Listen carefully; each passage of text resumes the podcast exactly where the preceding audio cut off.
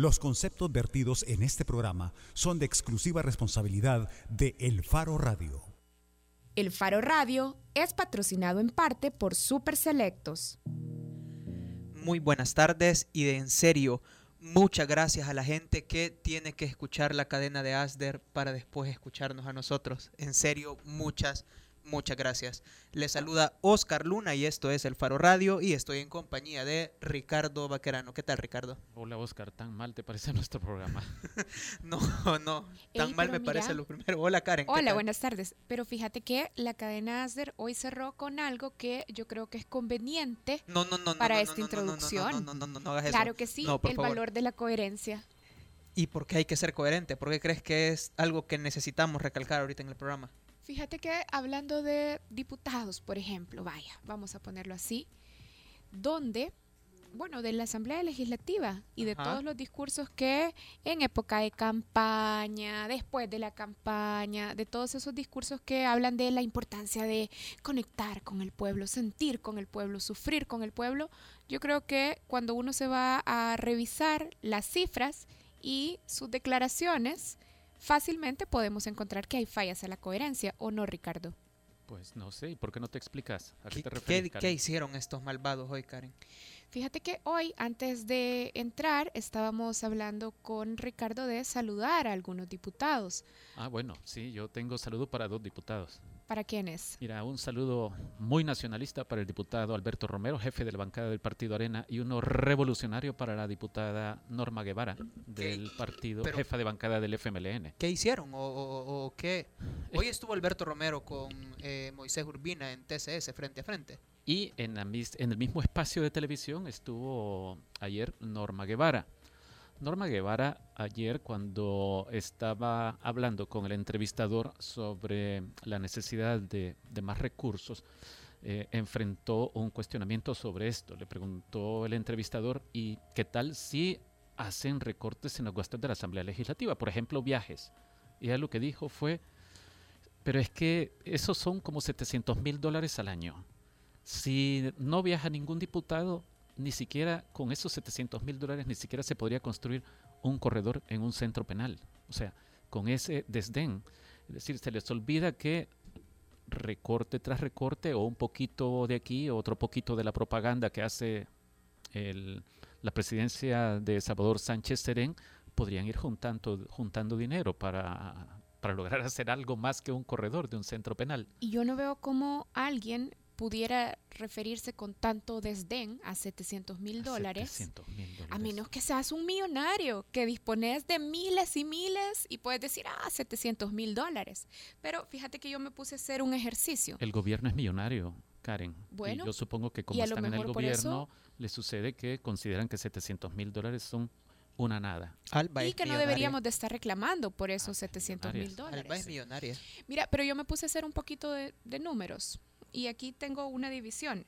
A ver, esos 700 mil dólares divididos entre 251 dólares con 70 centavos, que es el salario mínimo de comercio y servicios, o sea, es el salario mínimo más alto que tenemos, da como resultado 2.781. O sea, esos 700 mil dólares representan el salario mínimo de 2.781 personas En un mes.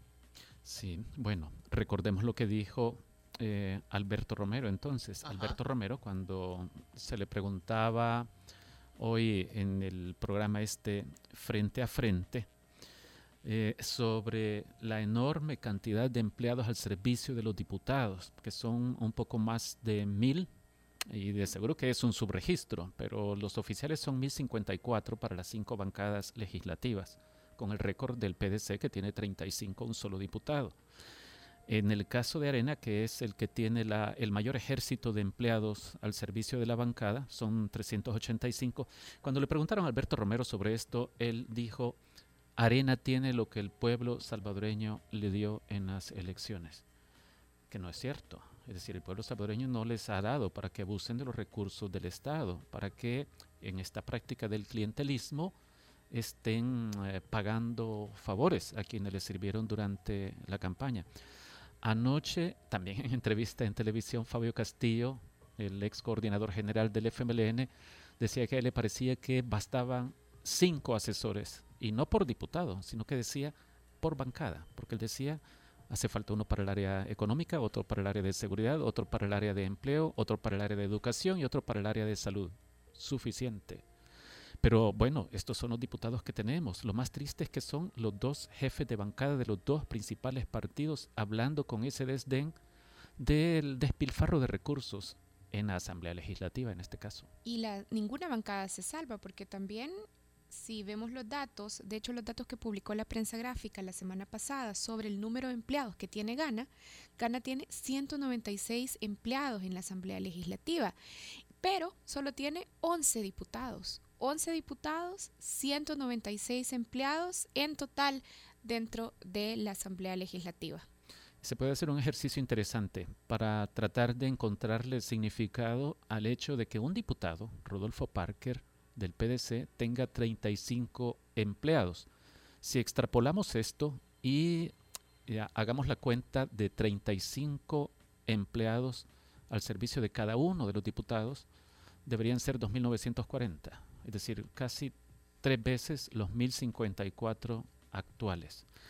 Eh, habría que preguntarse por qué al diputado Parker le permiten esto, es decir, 35, es escandaloso. Ya eh, hay mucha gente que duda de que este país necesite tantos diputados, 84, y tantos diputados que se convierten en directivos que ya sabemos que llevan un sobresueldo, 14, 15, 16 directivos.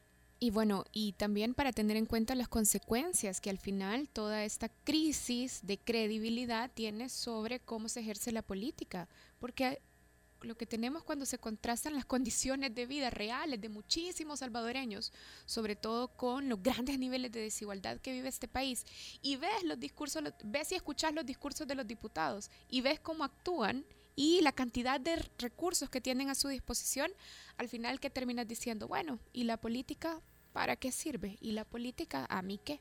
Y ves en campaña electoral a la gente pobre peleándose, dándose de garrotazos con los de otro partido, con los pobres de otro partido, eh, en la defensa de los intereses de aquellos que luego hacen estas cosas. Bueno, hablando de coherencia, ¿ves cómo se hacía sentido? ¿Cómo se llama esta fábula entonces? A saber, pero bueno, usted puede la comunicarse. La fábula del aburguesamiento. Usted puede comunicarse con nosotros al 2209-2887 o en WhatsApp al 7276-6942 o en nuestras redes sociales en Twitter arroba el faro radio o en la cuenta de El Faro en Facebook. Ya regresamos.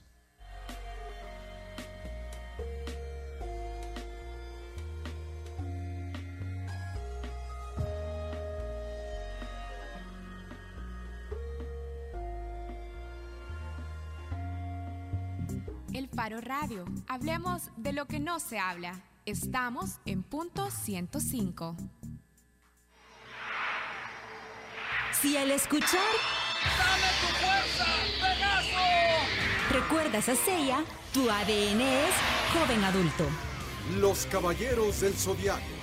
Punto 105. Solo éxitos.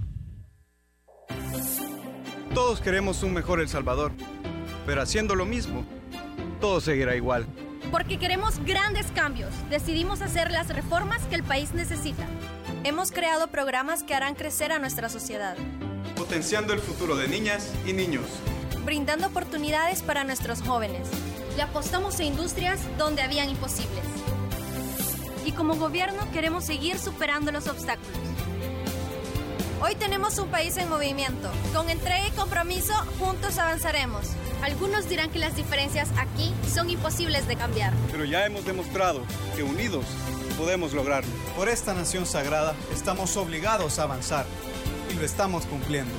Porque somos tierra de gente trabajadora. De los que día con día dan el sustento a su familia. El país que se levanta de las adversidades. Somos El Salvador y vamos hacia adelante. Dos años, el país avanza. Salvador cumple. Esto es para todas las supermujeres que nos inspiran a ser mejores salvadoreños. Gracias, Super Selectos. Acompaña todos los martes desde las 7 de la noche a César Barrientos con lo mejor del pop y rock en español en Nación Eñe, solo aquí en punto 105 joven adulto.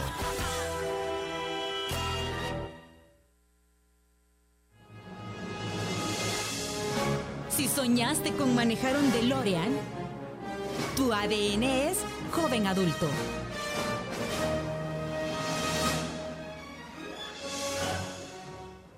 Punto 105. solo éxitos. La portada en el Faro Radio. Estamos de regreso en el Faro Radio. Recuerden que ustedes pueden participar en el programa a través de redes sociales. Nos pueden escribir a la cuenta arroba el Faro Radio en Twitter o en Facebook también a la cuenta de El Faro.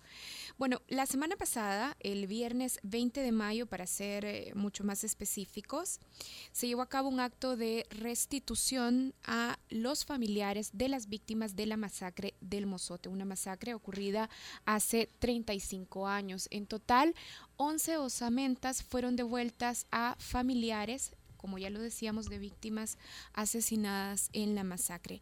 Hoy queremos conversar sobre este tema y está en línea el juez de paz de Villa Meanguera, Mario Oscar Adolfo Díaz Soto. Juez, gracias por atender la llamada del Faro Radio. Hola. Hola. Hola, buenas tardes. Hola. Creo que tenemos problema con el enlace. Ay, bye. Sí, parece que se cortó la llamada. Bueno, pero estábamos haciendo un poco este, este ejercicio de poner en contexto sobre por qué queremos hablar ahora eh, con el juez Díaz, como lo decíamos, juez de paz de Villa de Meanguera.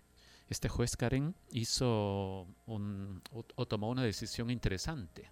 Hace alrededor de dos años la Fiscalía General de la República hizo em, un discurso en el que daba a entender que a partir de entonces el Ministerio Público iba a dedicarse a investigar eh, graves violaciones de derechos humanos ocurridos durante la Guerra Civil en El Salvador, incluida la masacre del Mozote. Dentro de este viraje anunciado por el fiscal general de entonces, Luis Martínez, se contemplaba la exhumación de, víctimas en, en, este caserío allá ubicado al norte de Morazán, en la zona de Arambala, pero al final no queda muy claro qué fue lo que hizo la fiscalía, eh, porque sí hizo alguna bulla, pero resultados que hayamos visto no, no, no son muy claros. Y el juez de Meanguera, eh, lo que decidió el año pasado, lo que pasa es que esto no se conocía, lo conocimos nosotros hasta esta semana que acaba de pasar el juez decidió cambiar eh, la tipificación del caso. Ya no son casos de homicidio, sino que dijo que eh, lo que había ocurrido ahí era un delito de lesa humanidad, es decir, un delito contra los intereses de la humanidad. Y además nos preguntamos qué implica eso para el sistema de justicia salvadoreño y para las instituciones. Bueno, ya lo decíamos, el papel de la Fiscalía a partir de esa declaratoria. Además tenemos que recordar que el caso de la masacre del Mozote fue cerrado en 1994, un año después de la entrada en vigencia de la ley de amnistía. Sí, y recuerdo la actuación del presidente de la Corte Suprema de Justicia cuando comenzaron a, comenzaron a hacerse exhumaciones. El presidente de la Corte Suprema de Justicia de entonces eh, dijo que no quería que se hicieran más exhumaciones, así que solo se descubrió algunas pocas osamentas. Las estimaciones son de alrededor de mil víctimas mortales. Cuando se le pregunta a a militares o a gente que estuvo eh, en el gobierno o que tuvo responsabilidades para aquellos días, lo que dicen o lo que suelen decir es que ese fue un enfrentamiento, que no hubo tal masacre. Esto lo ha repetido, por ejemplo, el coronel Sigifredo Ochoa Pérez, que es diputado del Partido Arena, quien defiende la memoria del coronel Domingo Monterrosa, que era el comandante del batallón Atlacatl, que es el principal, la principal unidad eh, responsable del operativo que terminó con la matanza de estas alrededor de mil personas. Se calcula que la mitad de ellas aproximadamente fueron menores de edad.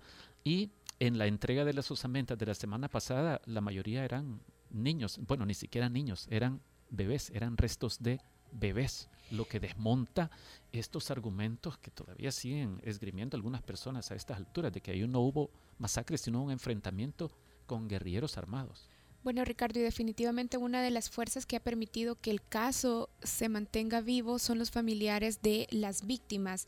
De hecho, hoy vamos a conversar en este momento con José Cruz Vigil del CID, que es vicepresidente de la Asociación de Derechos Humanos de El Mozote, que se encarga de representar precisamente a las víctimas de la masacre. Don Cruz, gracias por atender nuestra llamada. Gracias.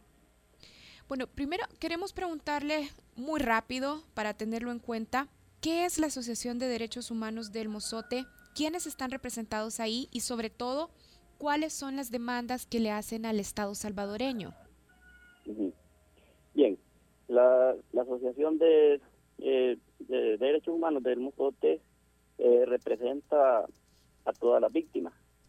Eh, el hecho de formar esta asociación fue para eso, para, para llevar un proceso eh, ante el Estado, porque necesitábamos tener algo eh, que tuviera personería jurídica para poder buscar lo que siempre hemos anhelado, que se llama eh, verdad, justicia y reparación. Eso es, todo el, el, propósito de esta asociación para las víctimas, para todas las víctimas, no solo para la asociación.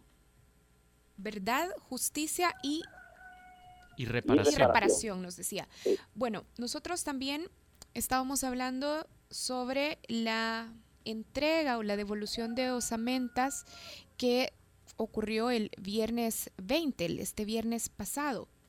Quería preguntarle, ¿qué implica este acto de restitución o de restauración y si para ustedes es suficiente? Realmente no es lo suficiente, pero sí está dentro de, lo, de las recomendaciones de la sentencia, que es parte de la reparación para las víctimas. Se refiere a la, a la sentencia de la Corte Interamericana, ¿verdad? correcto, correcto. Sí, para quienes nos están escuchando, la Corte Interamericana de Derechos Humanos en 2012, a finales de 2012, eh, condenó al Estado salvadoreño por, bueno, porque no se había permitido acceso a justicia y lo obligó también a, asumir una serie de responsabilidades para restituir a las víctimas o a parientes de las víctimas. Eh, una pregunta, me, llamo Ricardo Vaquerano.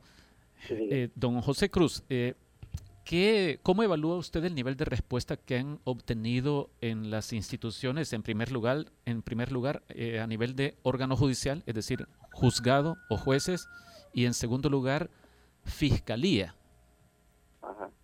En, su caso, en, su causa, porque usted decía lo que nosotros nos hemos asociado para buscar verdad, justicia y reparación. Por lo tanto, es obvio que 35 años después no tienen esto. ¿Nos puede hacer una valoración sobre las actuaciones, siquiera incluso históricas, de órgano judicial, Corte Suprema de Justicia y Fiscalía? Vaya, en este caso eso es, lamentable que a estas alturas, a tres años y medio de haberse emitido la sentencia, todavía Fiscalía no, no ha rendido un informe tan siquiera a las víctimas de que cuántos elementos ya están investigados o qué, qué, ha pasado, pues o ya se, o si ya se murieron, todo eso, absolutamente nada. Este, quizás hay a los 35 años de verse ocurrida esta masacre, todavía sigue en la impunidad todo este caso. La Fiscalía anunció hace alrededor de dos años que iba a hacer un, viraje en, la visión que la institución tuvo a lo largo de los años respecto de eh, graves violaciones a los derechos humanos ocurridos durante la guerra, como la masacre del Mozote. Fue, fue palpable ese viraje, porque recuerdo que el fiscal general de entonces, Luis Martínez, dijo, comenzaremos a investigar y a deducir responsabilidades para buscar justicia en estos casos. ¿Eso se produjo o fue solo discurso para ustedes? Sí, realmente se hizo todo un movimiento de, de, ubicar las fosas a donde habían restos enterrados eh, y todo un, todo, todo un movimiento bastante con un buen personal, seguridad y todo. Pero realmente en la práctica, cuando ya hicieron algunas excavaciones, vinieron a hacer algo al contrario de lo que las víctimas quieren o de lo que la misma sentencia dice que es lo que tiene que hacer la fiscalía en este caso para las víctimas. Por ejemplo, eh, nosotros siempre estábamos apegados a las recomendaciones de la, de la sentencia de que tenía que haber una reparación, tenía que haber una, una atención psicosocial hacia las víctimas antes, durante y después del, del proceso de, de, exhumación. Sí. Entonces, en este caso sucedió lo contrario. También nosotros decíamos, no hay, no es correcto que estén sacando eh, restos de personas que murieron antes o después de lo de la masacre. Entonces la, la sentencia es bien clara, solo menciona tres días, que es 11, 12 y 13 de diciembre. Entonces en este caso lo que vino a, a, molestar, o sea, a, afectar en, en, las víctimas es que no se les dio el tratamiento y se hizo una cuestión de, de, un día para otro ya a, a excavar. Entonces todo eso vino a, poner en mal a las personas. Entonces, por eso nosotros como asociación también tomamos una, una decisión de mejor parar este proceso porque no estaba cumpliendo con las recomendaciones. Uno de los casos era que no teníamos la presencia del equipo argentino y antropólogos argentinos, que también la sentencia lo dice. Entonces, había un montón de cosas que no se estaban haciendo bien y por eso llevamos a ese a ese caso de, de parar. Es decir, ustedes como asociación y representantes de las familias decidieron no, este proceso ahora no sigue. Sí, así eso fue porque no se estaba haciendo bien a como tiene que hacerse, porque la verdad es que las víctimas estaban sintiendo mal, no se estaban sintiendo, eh, eh, ¿cómo se llama?, reparadas, sino que estaban eh, incluso se estaban tratando mal en algún otro sentido. Queremos entender esto, José Cruz. ¿Por qué para ustedes eh, hubiera sido importante o indispensable que hiciera presencia el equipo de antropología forense de Argentina, por ejemplo? Para a ver si nos puede explicar, porque queremos entender la situación de ustedes. ¿Por qué ustedes dijeron esto no es lo correcto, es, esto no es lo que hace falta? Ajá. Sí, realmente la decisión se tomó porque la verdad es que nosotros confiamos bien, bastante en el equipo argentino porque ya había estado trabajando juntamente con nosotros en los tiempos anteriores ya haciendo las exhumaciones. Sí. Eso. Y la otra parte es que también el personal que andaba en la con la fiscalía no eran personas ya este, con suficiente capacidad o suficiente experiencia para poder hacer una, una exhumación que llevara a tener resultados positivos.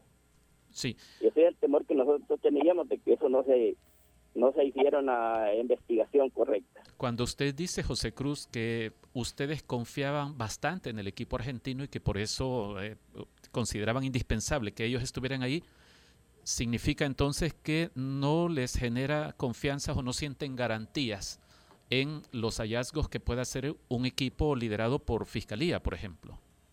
Sí, el problema es que nosotros con medicina legal no tenemos ningún problema. El problema estábamos en, cuestiones de fiscalía, porque como ellos eran los que estaban dando las, las indicaciones para que esto se hiciera.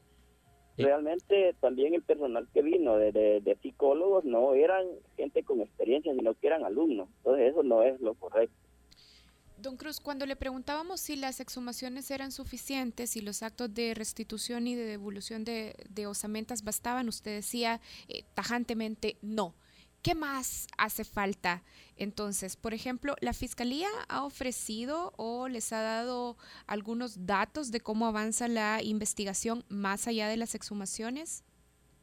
Absolutamente nada, no, no, no hemos tenido información de nada de, ya de investigación. Y realmente que también aquí, esto, eh, para que ustedes saben, la, cuestión de las exhumaciones no estaba enmarcado en un proceso de, de buscar evidencias para para investigar y enjuiciar algunos eh, actores eh, materiales de, este caso, sino que más que todo estaba para reparar a la víctima.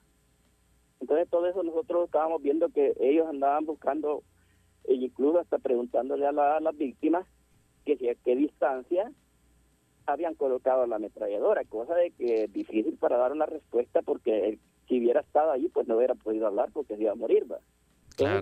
nosotros estábamos viendo de que no no era una forma adecuada para de tratamiento a la víctima. Sí. Después de 35 años de, de, ocurrida la masacre, ¿qué evidencias cree usted que puede obtenerse todavía pensando en la posibilidad de, de deducción de responsabilidades para individualizar eh, la, las, las culpas en el caso de la masacre del Mozote? Es posible de que tal vez en los restos de, gente ya adultas puedan haber algunas evidencias todavía, pero ya en el caso de que la mayoría fueron niños, difícilmente se va a poder eh, eh, conseguir evidencia. Tal vez algunas pruebas de ADN posiblemente pueden servir solo para identificar de qué familia era, pero en el caso de lo que, por ejemplo, en lo a donde murió la mayor parte de niños que lo hicieron quemado, difícilmente van a conseguir algunas evidencias. Sí, José Cruz, usted es eh, eh, sobreviviente de, de El Mozote, es decir, ¿cuál, ¿cuál es su edad? Eh, yo tengo 63 años. Ya, ¿y usted vivía cerca de la zona de la masacre cuando ocurrió esta? Sí, yo soy del lugar de la laguna que ahora le llaman la, la laguna, este, pero es el mismo mozote. Sí, ¿cuál es el siguiente paso que ustedes miran en este caso, después de lo que ocurrió la semana pasada con la entrega de las 11 osamentas? ¿Cuál es el siguiente paso que darán ustedes? Aparte de lo que pueda hacer el, el juzgado por su cuenta. Bien, nosotros estaríamos en espera nada más a ver qué es lo que van a hacer, porque la verdad es que nosotros estamos bien pendientes de todo lo que pueda estar ocurriendo. Eh, de todas maneras, ya tenemos una mesa que, que la está eh, dirigiendo el juez de Mienguera, que, que estamos discutiendo ya para esta cuestión de las exhumaciones. Hasta ahorita yo todavía no sé qué, qué, qué se va a hacer, pues que la verdad que estamos pendientes de eso. Sí. Bien, bueno, queremos agradecerle, don Cruz, por haber atendido nuestra llamada. Vaya, gracias. Bueno, estábamos conversando con José Cruz Vigil del CID, él es presidente de la Asociación de Derechos Humanos de El Mozote. Quizá, Ricardo, para hacer un resumen muy, muy breve y muy puntual de lo que don Cruz nos expresaba, decía, bueno, la asociación ha estado buscando y ha estado demandando al Estado salvadoreño verdad, justicia y reparación. En el caso del trabajo que se ha hecho de las exhumaciones, las exhumaciones solo cumplen, y aunque es importante y necesario, por supuesto, las exhumaciones cumplen con el acto de reparación a las familias. Sin embargo, él nos expresaba que a partir del trabajo de campo que estaba haciendo la fiscalía, era difícil tener certeza de que se estaba llevando a cabo un proceso de investigación o de abordaje adecuado, incluso de atención a las familias víctimas en la zona. Un poco para hacer un resumen sobre lo que nos expresaba y algunos de los puntos principales. Sí, le genera mucho desconfianza, mucha desconfianza el trabajo de la fiscalía. Creen que enviaron personal con poca experiencia. Además, creen que el trabajo que estaban haciendo no permitía eh, ay ayudar a construir una hipótesis sobre eh, o contra, digamos, los autores materiales de la matanza. Para buscar verdad y justicia. Sí. Bueno, tenemos que hacer una pausa. Ya regresamos en el Faro Radio. El Faro Radio. Hablemos de lo que no se habla. Estamos en punto 105. Si al escuchar...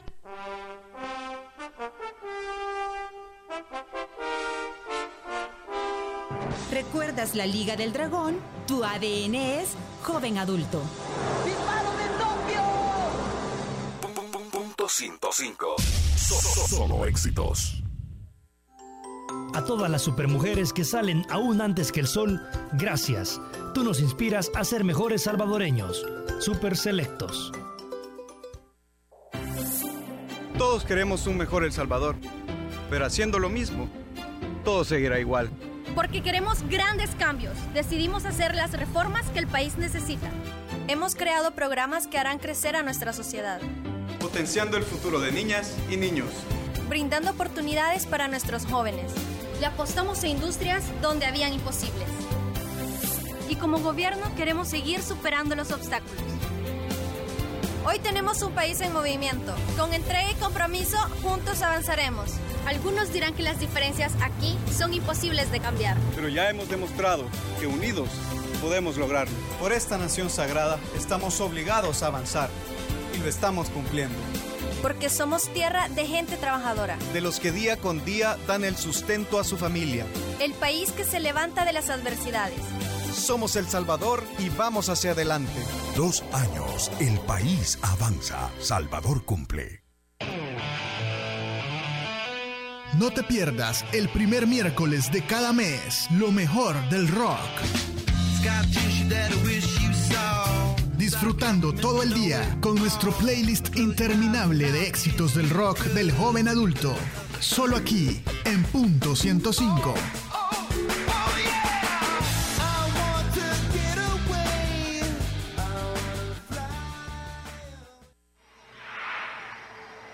Si al escuchar ¡Dame tu fuerza, Pegaso! recuerdas a Seiya, tu ADN es joven adulto. Los caballeros del zodiaco. Punto 105. So- solo éxitos. Bajo la lupa en el Faro Radio. Estamos de regreso en el Faro Radio. Creemos que es importante también aclarar, en el bloque anterior habíamos anunciado una llamada con el juez de paz de Villa Anguera, Mario Oscar Adolfo Díaz Soto. Lamentablemente tuvimos problemas de comunicación y no pudimos enlazar finalmente la llamada, pero tenemos en línea a Daniel Valencia, periodista del Faro y que lleva muchísimos años dándole seguimiento precisamente a la masacre del Mozote y los avances en la búsqueda de verdad, justicia y reparación. Sí, eh, yo creo que Daniel ya nos está escuchando. Hola, Daniel. Hola, Saúl, hola Karen, ¿cómo están? Hola, Daniel. que no logré llegar a tiempo. ya nos dimos cuenta. Eh, eh, Daniel, pero hoy tendrás que asumir eh, las, las preguntas o la responsabilidad de responder nuestras preguntas al juez. Eh, Mira, Daniel, eh, Dime, dime. como ya decía Karen, vos tenés años de estar trabajando sobre la masacre del Mozote y se hizo un documental sobre la matanza del Mozote y la situación actualizada de las víctimas. Pero veamos, ¿En qué cambia, Daniel, eh, en la práctica el hecho de que el juez decidiera eh, cambiar la calificación del delito? Es decir, los, los asesinatos ocurridos en el Mozote ya no son simplemente homicidios, sino que el juez dijo, no, esto lo, yo lo tipifico como delito de lesa humanidad. En la práctica eso, ¿qué significa? ¿Para qué sirve? ¿Qué, qué cambia? Quisiera, quisiera, Saúl, como a lo mejor quisieran también los familiares y sobrevivientes de la masacre, celebrar la decisión del juez de haber cambiado el fallo de eh, homicidios. eh, la, la Fiscalía había puesto una categoría para la nueva investigación que abrió a partir del 2013 a homicidios Colectivos. tumultuarios, algo por el estilo, o homicidios múltiples, homicidios múltiples era la, la- la- la categoría. Y el juez determinó que eso no existe en el Código Penal, no existe esa figura, y consideró el juez una cosa que suena extraordinaria, pero que a ciencia cierta no significa nada para el proceso, es decir, nada para dar con, la- con los responsables de la masacre, es que lo declaró como uno, un delito de lesa humanidad. En términos prácticos, ¿esto qué significa? Uno, que no prescribe lo ocurrido en, el en- la avanzada militar del, del, entre el 9 y el 13 de diciembre de 1981, es decir, no prescribe la masacre que ya está consignada, ya está constatada por Corte Interamericana de Derechos Humanos que ocurrió ahí, no prescribe. Ahora, el problema es que que lo haga el juez, como estamos con reformas, antes, si hubiese sido antes, cuando los jueces tenían capacidad para ordenar investigaciones, sería genial. El problema es que que lo haga el juez implica que la pelota ahora queda de nuevo en la cancha de la fiscalía, donde siempre ha estado desde que se firmó la paz, desde que finalizó la guerra, una fiscalía que no quiere investigar. ¿Qué revela esta declaratoria del juez? Que el ex fiscal, uno, en primer lugar, que el ex fiscal Luis Martínez nos mintió, nos mintió a todos. Él dijo eh, en el año 2013, a través de uno de sus asesores en la Fiscalía General de la República, que él consideraba, es decir, la voz del fiscal a través de su asesor, que su fiscalía consideraba eh, la masacre del Mozote como un delito de lesa humanidad. Eso abría las puertas para muchas cosas y generó mucha esperanza, recuerdo yo, en esa época, incluso para los familiares y los sobrevivientes de la masacre. Sin embargo, hoy que este juez nos dice, el juez de Mianguera, no, pero es que la fiscalía vino a proponer otra cosa, queda muy claro que lo que Luis Martínez hizo fue exactamente lo mismo que ha hecho durante los últimos 35 años todas las instituciones del Estado, sobre todo la Fiscalía, eh, que en los casos de crímenes cometidos durante la guerra, sobre todo masacres, se busca hacer únicamente las exhumaciones para la restitución de los cuerpos a los familiares de las víctimas. Pero nunca, nunca, nunca se abre una causa penal para investigar y enjuiciar a los responsables de la masacre. Entendamos esto en el, en el contexto de que el país todavía se resiste a pasar por encima de la ley de amnistía y en el que la Corte Suprema de Justicia sigue con ese archivo engavetado para declararla inconstitucional. Sí, Daniel, como vos le has venido tomando el pulso a esto, creo que podés hacernos una valoración. Eh, José Cruz Vigil, que es vicepresidente de la Asociación de Derechos Humanos de El Mozote, ya nos decía que a ellos no les gustó cuando llegó la fiscalía a hacer el trabajo de excavaciones o exhumaciones por varias razones. Una, porque los fiscales, según ellos, porque el personal que envió es carente de experiencia y dos, porque no le genera confianza.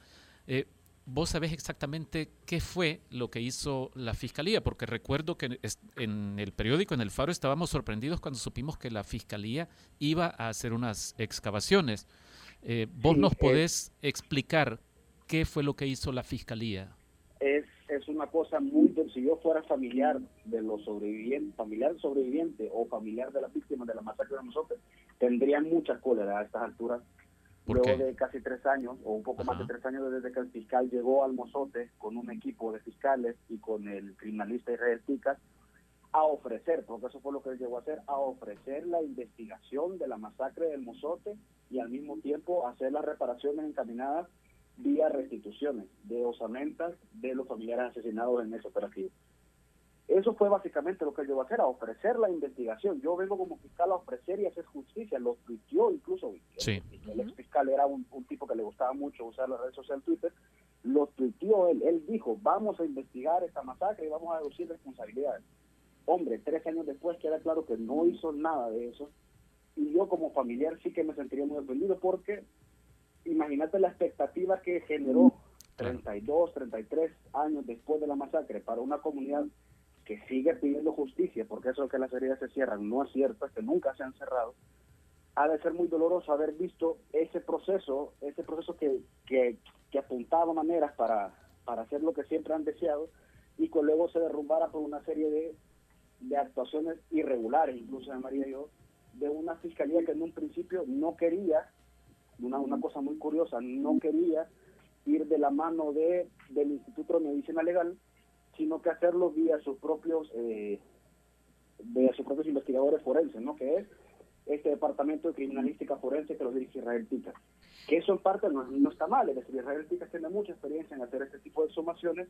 El problema, decían en aquel momento los abogados de las víctimas, es que la ley penal ordena, es decir, la ley y el Código Penal salvadoreño ordena que las exhumaciones solo, pueden solo pueden hacerlas los forenses del Instituto de Medicina Legal. Pero claro, el ex fiscal Martínez estaba en pleito con el ex director del INL, eh, Miguel Fortín Magaña, eh, y tenían ahí un rafa que no llegaba a ningún lado. Al final, la Suprema acuerda con el fiscal exhumaciones y entonces cuando tengo la familia dice... Eh, Daniel, se, está, cortando, tu voz. Perdón, perdón. Daniel, una pregunta, sí. ahora sí. Una pregunta final. Vos que le has estado dando seguimiento al caso y que también tenés insumos para hablar sobre el trabajo de la Fiscalía en la masacre del Mozote, ¿cuál es tu hipótesis? ¿Por qué la Fiscalía no ha hecho suficiente para avanzar en el proceso de investigación y de apertura de una causa penal. ¿Se tratará de complicidad de intereses en la Fiscalía? ¿Se tratará de retrasos burocráticos, de falta de recursos para avanzar en la investigación? Yo creo que tiene que ver con la complicidad histórica de y política de este país de no investigar el triste reflejo del espejo en el que nos en el que nos situamos hace más de 30 a 35 años. Es decir, todos los crímenes de lesa humanidad cometidos durante la guerra, nos cuesta como sociedad enfrentarnos a ellos y tras la aprobación de la ley de amnistía, esos temas se han convertido en temas tabú. La clase política no quiere ir a revisar ese pasado cruento y violento y que tiene muchas explicaciones de, cómo somos como sociedad ahora.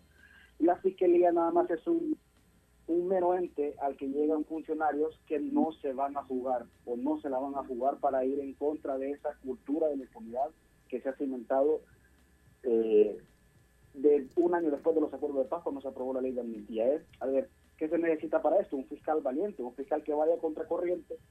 Eso fue lo que había prometido Luis Martínez.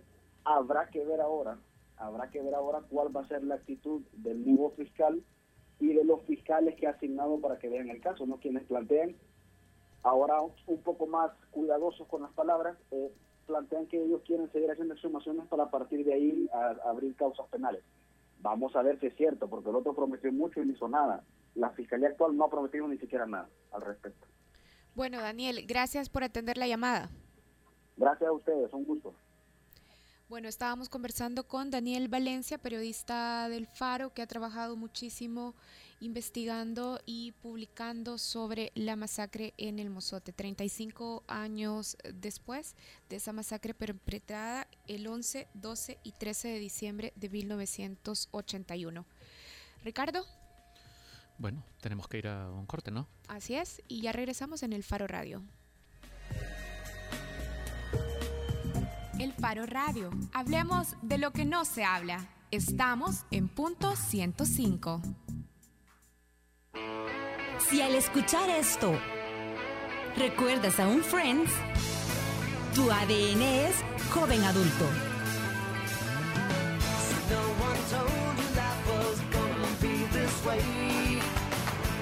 Punto 105. Solo éxitos. Todos queremos un mejor El Salvador, pero haciendo lo mismo, todo seguirá igual. Porque queremos grandes cambios, decidimos hacer las reformas que el país necesita. Hemos creado programas que harán crecer a nuestra sociedad. Potenciando el futuro de niñas y niños.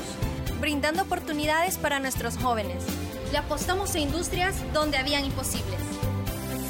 Y como gobierno queremos seguir superando los obstáculos Hoy tenemos un país en movimiento. Con entrega y compromiso, juntos avanzaremos.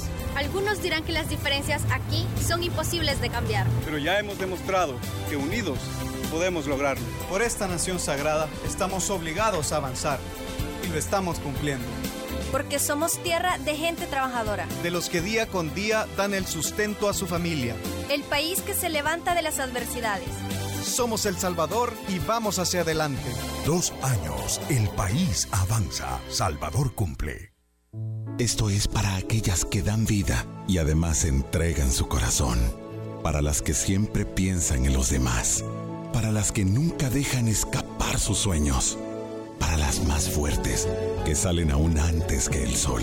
Para las que nos dan todo su tiempo, aunque no tengan mucho esto es para todas las supermujeres que nos inspiran a ser mejores salvadoreños. Gracias. Super Selectos. Porque todos estamos hechos de canciones y vibraciones. No te pierdas todos los viernes, desde las 7 de la noche, Hechos de Música, con Carlos Galicia.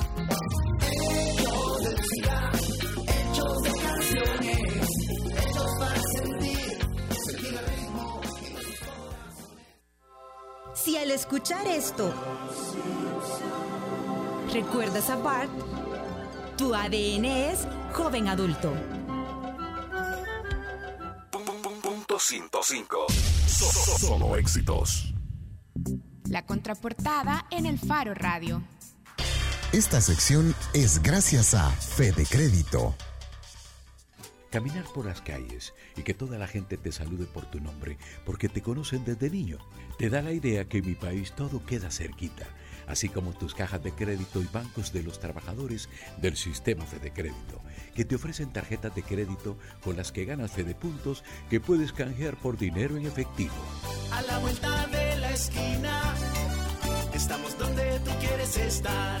Llámanos al 2221 3333. Somos la red financiera con mayor cobertura nacional. Sistema Fede Crédito.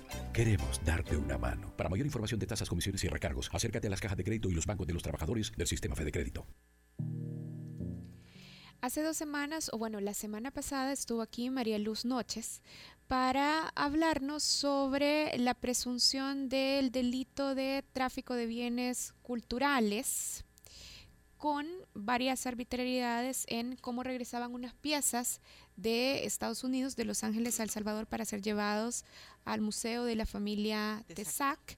Y también nos estuvo contando sobre una demanda o una solicitud más bien del gobierno de Guatemala también que reclamaba por unas estelas mayas que se exhiben en el Museo de la Familia Tesac. Hoy vuelve Eh, eh, María Esa Luz vocecita que están oyendo es la de María Luz Noches. sí. Ajá, que esa vez que estuvo, tuvo buenísimos comentarios. La gente decía, qué voz tan bonita. Y por eso está hoy aquí. Ha vuelto para deleitarnos con su voz. ¿O no, Malu? Mujer tan inteligente y por eso la tenemos de regreso. Hola, Malu. Hola Karen, hola Ricardo, gracias por traerme Bueno, de regreso sí. y no por mi voz. Por favor, lean este reportaje de, de María Luz Noches. Es una investigación que pone muy en claro el papel que eh, ha tenido en la importación de 287 piezas de origen desconocido, de un origen misterioso, el ministro de Relaciones Exteriores del Salvador, Hugo Martínez. Si este fuera un país decente, yo creo que en el FMLN estarían pensándose si Hugo Martínez merece ser por lo menos precandidato a la presidencia por el partido. Sin Pero como este es El embargo- Salvador, sí, lean, lean y eh, pónganle atención a la actuación eh, muy discrecional del, del ministro de Relaciones Exteriores salvadoreño Hugo Martínez. Pero ahora te traemos Malú para hablar de otras cosas, ¿verdad? Sí, eh, está con nosotros Federico Paredes, que es el arqueólogo encargado de hacer el inventario de la tradición escultórica Cabezas de Jaguar. Hola Federico, buenas tardes. Buenas tardes, saludos a todos. Buenas tardes, Federico. Hace, quiero ver, un poco más de un año, en marzo del año pasado, eh, oímos hablar los salvadoreños de las cabezas de jaguar, de la Sí. serie de esculturas de cabezas de jaguar. ¿Gracias a qué? A que María Luz Noches nos eh, eh, contó en una nota que de una zona rural en el occidente Ujú. del Salvador habían hurtado una escultura de alrededor de 500 libras de peso y de más de 2.000 años de antigüedad, también de origen misterioso, es decir, no queda muy claro quiénes son los autores de estas esculturas, ¿verdad? Pero entonces empezamos a escuchar sobre las cabezas de jaguar y eh, 15, 14, 15 meses más tarde eh, está prevista una exposición que tiene relación con las cabezas de jaguar y por eso hoy está aquí Federico Paredes. Para el jueves 2 de junio, Federico, está prevista la inauguración de una exposición sobre cabezas de jaguar. Correcto, jueves 2 de junio a las 7 de la tarde en el En el- Museo de Antropología. Yo quisiera que nos contara qué vamos a ver en esa exposición y ya después pues hace, No haremos son las cabezas de jaguar, no son las esculturas. Bueno, la exposición es de dibujo y grabado, pero la sorpresa que les traigo es que efectivamente van a ver algunas, algunos de los monumentos originales. Apareció ya la que habían hurtado. La que se ha perdido eh, todavía no ha aparecido. Entiendo que siguen las investigaciones, ya hay algunas, eh, digamos, algunos avances, pero que no, yo no tengo ahorita, digamos, no, no les podría compartir esa información. Eh, le compete más bien a la Dirección de Patrimonio y a la Fiscalía General de la República. ¿Cómo es que el Museo Nacional de Antropología está metido en esto? Eh, mi pregunta tiene que ver con una inquietud de, de Malu también. Sí, eh, yo quería que Federico nos explicara por qué una Secretaría de Cultura que el año pasado se desligaba de, de su papel en la protección de esta escultura De- que de se la perdió, responsabilidad, sí. Exacto. Ahora eh, recibe eh, una exposición como esta. No, no suena como muy coherente. Bueno, Federico. más bien hay que decir de que el tiempo va poniendo todo en su sitio. Este, yo, yo quisiera decir que estoy muy contento de que haya una receptividad a esta exposición en el Museo Nacional de Antropología. También que la exposición va a ir a otros museos, no solo va a estar en el Museo de Antropología. Pero para contestar directamente la pregunta de Malu es que la administración anterior eh, equivocó la forma y el fondo. Equivocó la forma porque respondió de una manera que a, a- mucha gente le- pareció poco, poco elegante, poco profesional, poco eficiente y que no resolvía nada. Eh, digamos, un- en un cambio, un cambio de, de administración se ha visto una voluntad diferente de trabajar este tema y eso es, digamos, lo que estamos viendo hoy como, como muestra en el MUNA, es producto de, esta, de, este, de este afortunado cambio. ¿De dónde nace esta exposición? Bueno, la exposición nace eh, primero de una investigación que ya cumplió 10 años, una exposición que nace con los dibujos científicos de Daniel Salazar. Daniel Salazar es un ilustrador salvadoreño que radica en México y este, él fue seleccionado para, para trabajar conmigo yo lo seleccioné para trabajar conmigo en mi tesis de doctorado. Cuando vos hiciste el inventario de las esculturas de cabeza de jaguar. Correctamente. Entonces son los dibujos que Daniel hizo para registrar los monumentos. Entonces vamos a ver dibujos del 1 al 52, con la excepción del número 22, porque ese dibujo nunca se realizó. 52, estamos hablando de más de medio centenar. Y, actualmente el inventario rosa los 60, digamos ya tiene 60, solo que no vamos a ver los dibujos eh, de la última tanda, porque Daniel está muy ocupado y todavía no se ha sentado a dibujar. ¿Por qué hay tantas? Bueno, bueno, precisamente hay tantas porque en la antigüedad existieron muchas, muchas más de las que ahorita podemos nosotros recuperar. Eh, están apareciendo en territorios que ahora son del occidente del Salvador. Aparecen junto con retratos de gobernantes. Em, hace un momento estábamos hablando de estelas mayas, ¿verdad? Sí. pues las estelas mayas son ese tipo de monumentos donde se retrata al gobernante, donde hay un registro además epigráfico, donde se demuestra quién es el gobernante, cuál es su origen, cuáles son las proezas que hizo. Ajá. Este tipo de estelas tienen un antecedente en lo que llamamos la zona maya del sur, de la cual El Salvador forma parte. Entonces, en El Salvador, en dos lugares se han encontrado cabezas de jaguar asociadas a estelas a retratos de gobernantes. Es presumible entonces que las esculturas cabeza de jaguar tienen vinculación con la cultura maya. Esa es la propuesta, esa es la propuesta. Son monumentos que surgen en un momento en que todavía lo maya no está terminado de consolidar como lo conocemos, sino que son anteriores, un poquito de tiempo antes de que lo maya se consolide. Para poner más claro, cuando uno piensa en la cultura maya, piensa en Tikal, piensa en Copán, eh, piensa en Calakmul. Estos sitios son del periodo clásico. Sí. ¿sí? Las cabezas de jaguar pertenecen al periodo preclásico.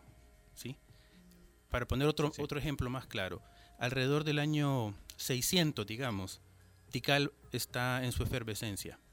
Las cabezas de jaguar, en lo que hoy es el occidente del Salvador, se empezaron a hacer alrededor del año 300 a.C. Ahí podemos ver entonces que son eh, bastante más antiguas. ¿En qué zona del occidente del Salvador se encuentra? Los departamentos hay más de, profusión?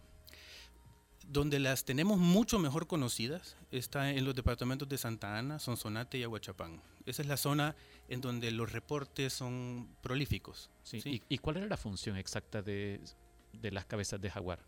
Bueno, son monumentos esculpidos en piedra que se usaban como monumentos públicos. Eso es lo primero que hay que decir. Es decir, que alguien tenía que comandar su ejecución. Estos monumentos no, no se hacían porque un campesino de repente decidiera que quería tallar una piedra no, son comandados, es decir, hay un canon, hay una manera de hacerlas y se respetan bastante las maneras de hacerlas. Es decir, que hay detrás de esto hay una ideología muy clara, ¿sí? Entonces son producto de una idea compartida, de una idea compartida en un territorio que en ese entonces podía haber tenido alrededor de 3.000 kilómetros cuadrados. Eh, ¿Cómo se usan? Se usan en centros ceremoniales, se usan al pie de estructuras eh, piramidales eh, con escalinatas, están al pie entonces de estas, de estas escalinatas. Pero si estamos hablando de más de 60 de estos monumentos, eh, habría que buscar esas 60 pirámides, por ejemplo. Correcto. Em, digamos que cada uno de estos sitios arqueológicos que sabemos que existen en el occidente del Salvador son potenciales para que hayan monumentos de esas características. Y están identificados, es decir, cuando pienso en 60, por ejemplo, me surge la pregunta, y hay algunas cabezas de jaguar ubicadas en lugares donde no se ha sabido hasta ahora que existiera alguna pirámide. Mira, muchas de las que conocemos eh, las conocemos a partir de hallazgos fortuitos. Por ejemplo, la, primera muestra en la literatura arqueológica de, este, estos monumentos eh, es un reporte de un viajero antropólogo que en 1915 encuentra tres monumentos de esas características empotradas en la fachada de la alcaldía de Aguachapán. O sea, no sabemos antes de eso dónde estuvieron, ¿verdad? Y de ahí se la llevan a este Museo Nacional. Se está creando justamente en esos años el Museo Nacional en la finca Modelo, se lo llevan para allá. Em, en excavaciones arqueológicas sí se han encontrado monumentos de estas características. Por ejemplo, en 1969 se excavó eh, esta cabeza de jaguar que está además abajo de la ceniza del volcán Dilopango en Chalchuapa, en la, en la zona del Trapiche de Chalchuapa. Esto es una, una, cosa muy interesante porque podemos saber exactamente de qué fecha es, sí. Porque si sabemos en qué fecha hizo erupción el volcán, sabemos eh, en qué momento se dejó, se descartó este monumento.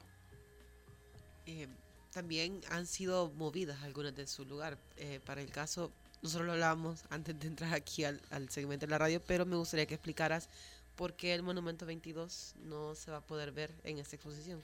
Bueno, es una historia interesante. Fíjense que este Tomás Fidias Jiménez, que fue un director del Museo de Antropología en los años 50, eh, publica una, una, una, fotografía de este monumento y dice, este monumento, el presidente Lemus entonces, se llevó este monumento de los alrededores del lago de Coatepeque para su finca en, este, en Cayahuanca, Cayahuanca, Chalatenango. Eh, Chalatenango.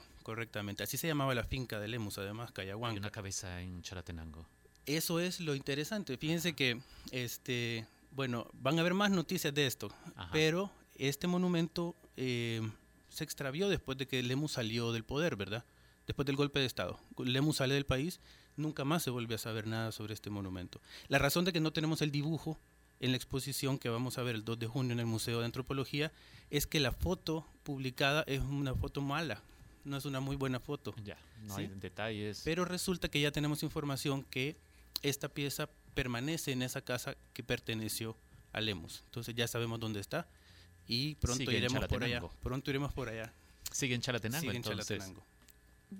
Bueno, Sí, se adquirió con la casa. se nos acabó el tiempo, Sí, pero mira, quiero solo, repetir. solo, solo ah, antes, antes de Va, terminar, está- muy está breve, bien, muy bien, breve. Ricardo. Ha avanzado la investigación sobre la cabeza de jaguar hurtada. Tengo información que, que ha avanzado. Ah, este, bueno, eso ya es algo para decir de la ya hay indicios, ya hay indicios de, que, de, de- de qué ha pasado, ¿verdad? Ahora, eh, eh, si eso nos va a conducir a recuperarla, ese es un tema que también lo podríamos tratar otro día. Pero no está en el Museo Tesac ni... no, no.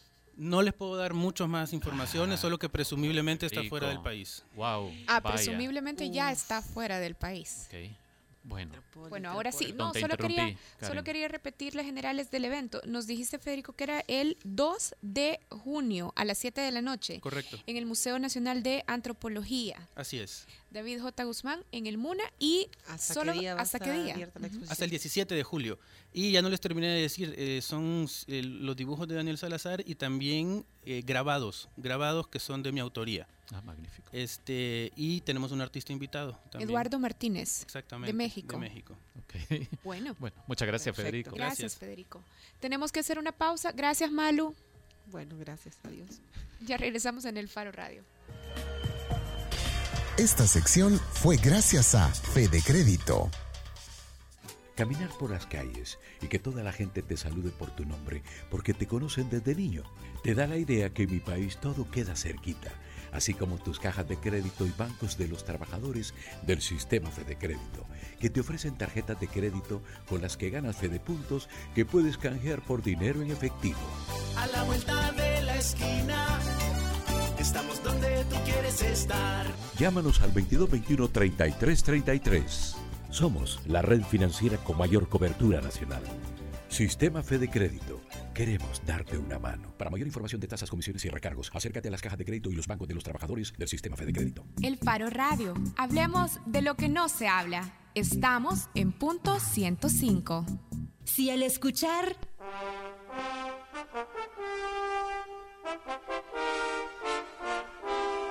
recuerdas la Liga del Dragón, tu ADN es joven adulto. 105. So- so- Solo éxitos. A todas las supermujeres que salen aún antes que el sol, gracias. Tú nos inspiras a ser mejores salvadoreños. Super Selectos. Todos queremos un mejor El Salvador, pero haciendo lo mismo, todo seguirá igual. Porque queremos grandes cambios, decidimos hacer las reformas que el país necesita. Hemos creado programas que harán crecer a nuestra sociedad, Potenciando el futuro de niñas y niños. brindando oportunidades para nuestros jóvenes. Le apostamos a industrias donde habían imposibles. Y como gobierno queremos seguir superando los obstáculos. Hoy tenemos un país en movimiento. Con entrega y compromiso, juntos avanzaremos. Algunos dirán que las diferencias aquí son imposibles de cambiar. Pero ya hemos demostrado que unidos podemos lograrlo. Por esta nación sagrada estamos obligados a avanzar y lo estamos cumpliendo. porque somos tierra de gente trabajadora. De los que día con día dan el sustento a su familia. El país que se levanta de las adversidades. Somos El Salvador y vamos hacia adelante. Dos años, el país avanza. Salvador cumple. No te pierdas el primer miércoles de cada mes lo mejor del rock. Disfrutando todo el día con nuestro playlist interminable de éxitos del rock del joven adulto. Solo aquí, en punto 105.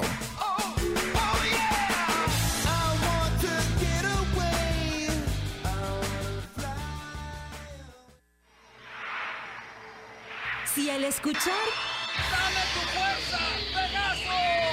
recuerdas a Seiya, tu ADN es joven adulto. Los caballeros del zodiaco. Punto 105. Solo éxitos. Estamos de regreso en el Faro Radio. Ya nos vamos y nos vamos a despedir casi que.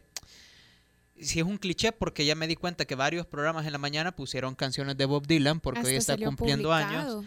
Eh, y supongo que programas de la noche se despedirán o pondrán canciones de Bob Dylan, pero es bien importante, creo yo, porque es uno de los de las máximas influencias de la música en la historia y creo que si no es el único, será de los pocos músicos que tiene un Pulitzer. Entonces, eh, creo que va con nosotros, es Hoy nuestro estilo. cumpleaños 75, años, Bob Sí. Dylan. Once upon a time. Y de esos 75 serán 50, casi 60 años de contarnos historias por medio de la música. Esto es Times They Are Changing, que es una de las canciones mejor utilizadas en una película. Eh, si no ha visto la secuencia de inicio de Watchmen con esta canción, debería de verla. Nos escuchamos jueves. Adiós. Come gather round people wherever you roam and admit that the waters around you have grown and accept it that soon you'll be drenched to the bone. And if your breath to you is worth saving, then you better start swimming or you'll sink like a stone. For the times they are a changing. Come writers and critics who prophesize with your pen. And keep your eyes wide, the chance won't come again. And don't speak too soon, for the wheel's still in spin. And there's no telling who that it's naming. For the loser now will be later to win, cause the times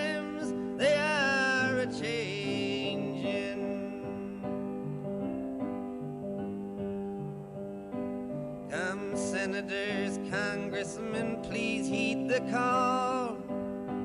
Don't stand in the doorway, don't block up the hall, for he that gets hurt will be he who has stalled. Cause the battle outside raging will soon shake your windows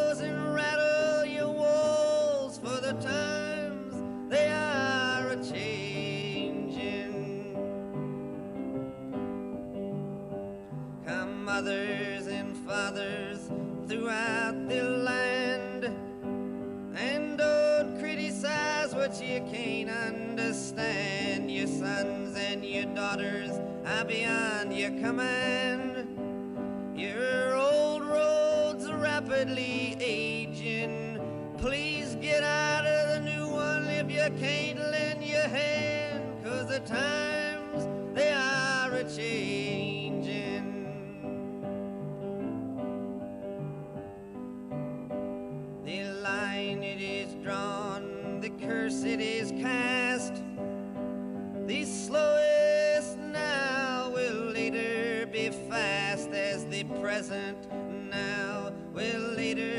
past. The order is rapidly fading, and the first one now will later be last, cause the times they are a changing.